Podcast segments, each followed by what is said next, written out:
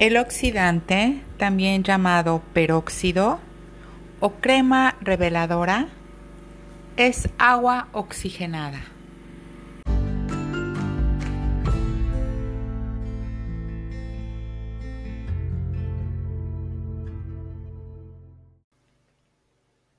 Químicamente, un oxidante cumple con dos funciones al utilizarlas en aplicar un tinte.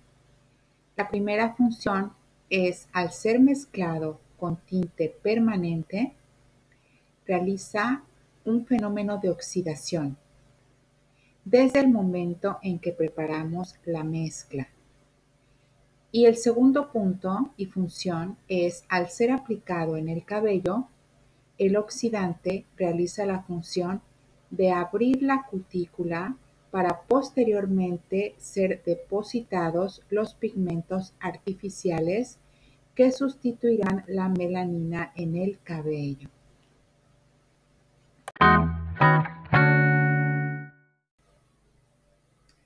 Los tintes están hechos de compuestos químicos y para obtener ese color deseado en la corteza del cabello, requieren de un producto oxidante para que los pigmentos del color se desarrollen, los cuales también se les conoce como tintes de oxidación.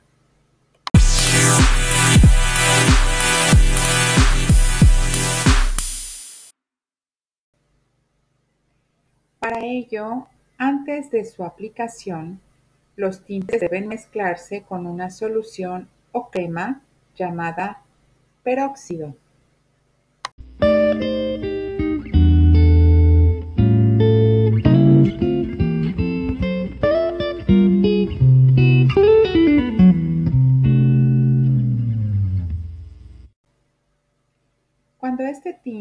Se mezcla con el peróxido, obtenemos una sustancia que contiene oxígeno. Al contacto con el aire se produce el fenómeno de oxidación.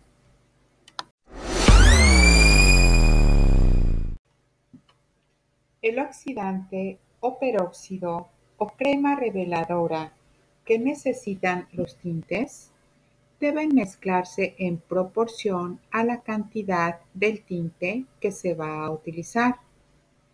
Así es como, según las disposiciones de cada fabricante, lo encontramos en diferentes cantidades en gramos, fórmulas y niveles de aclaración o concentración de pigmentos.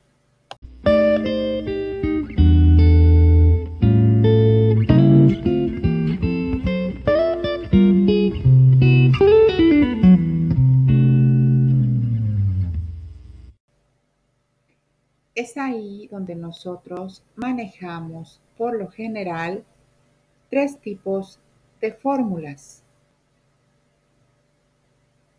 La primera fórmula corresponde a 1 más 1, donde el primer 1 corresponde a la cantidad de tinte y el segundo 1 corresponde a la misma cantidad de peróxido u oxidante.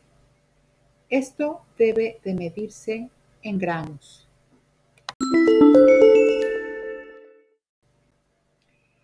El segundo tipo de fórmula más utilizada puede ser 1 más 1 y medio, en donde el primer 1 es la parte proporcional de tinte y el 1 y medio corresponde a una parte misma que la cantidad de tinte más otra mitad.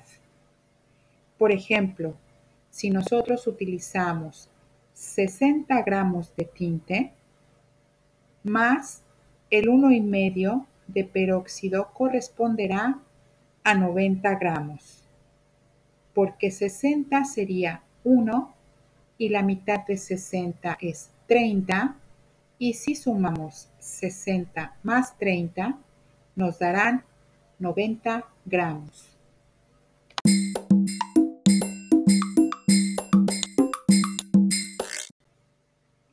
El tercer tipo de fórmula es 1 más 2, en donde el primer número corresponde nuevamente a una parte de tinte y el número 2 corresponde a dos partes de la cantidad de peróxido u oxidante. Por ejemplo, si nosotros tenemos para aplicar 60 gramos de tinte, en la parte 2 de peróxido aplicaremos dos veces 60 gramos de peróxido, que correspondería a 60 por 2 igual a 120 gramos de peróxido.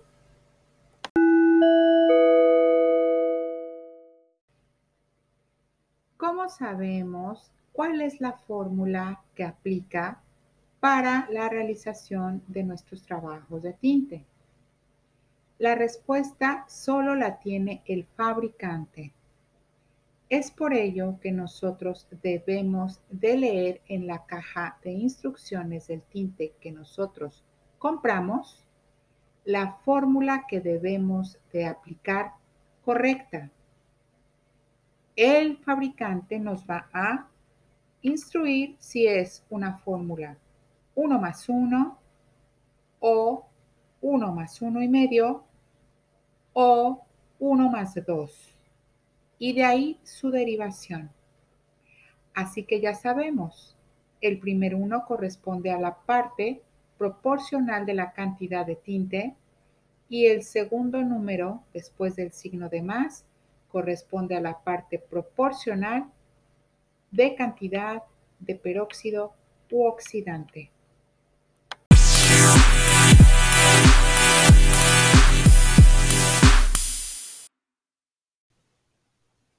Es por esto que para la medición de nuestras fórmulas se deben de utilizar las cantidades exactas utilizando báscula gramera. Lo que no puede cambiar es en la misma fórmula la cantidad exacta de peróxido correspondiente. De lo contrario, si modificamos la fórmula, no obtendremos el nivel de depósito de tinte o de profundidad que necesitamos.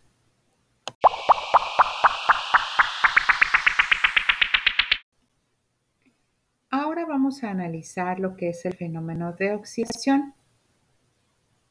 El fenómeno de oxidación de pigmentos de los tintes es muy simple y funciona de la siguiente manera.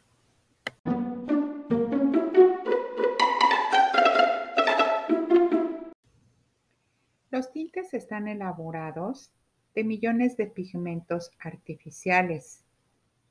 Estos son similares al azúcar granulada. Y al mezclarse con el oxidante empiezan a desarrollar el fenómeno de oxidación. Esto significa que se van uniendo unos gránulos con otros para formar gránulos mayores. Y al aplicar esta mezcla en el cabello con nuestra brocha de tintes, los gránulos en principio muy pequeños penetran a través de la cutícula, llegan hasta la corteza y en ella se van formando unos gránulos mayores. Estos gránulos no pueden salir a través de la cutícula, por lo que quedan atrapados dentro del cabello. Por ello la importancia de aplicar un tinte con rapidez y de no mezclarlo hasta tener al cliente listo para su aplicación. También cuando nosotros damos shampoo después del tiempo pose, solo se eliminarán el excedente del tinte que quedó fuera del cabello y que no pudo penetrar. De cualquier forma, no es recomendable dar shampoo posterior a la aplicación de un tinte. El cabello sucio tiene la cutícula abierta. Por ello es recomendable aplicar tinte en cabello sucio para que penetren las moléculas del tinte y puedan ser atrapadas y el tinte penetra dentro de cada una de las moléculas. Además de que el cabello sucio por tener la cutícula abierta va a ayudar un poco más a que este peróxido cumpla también su función de abrir cutícula para que el tinte pueda entrar y depositar este pigmento artificial.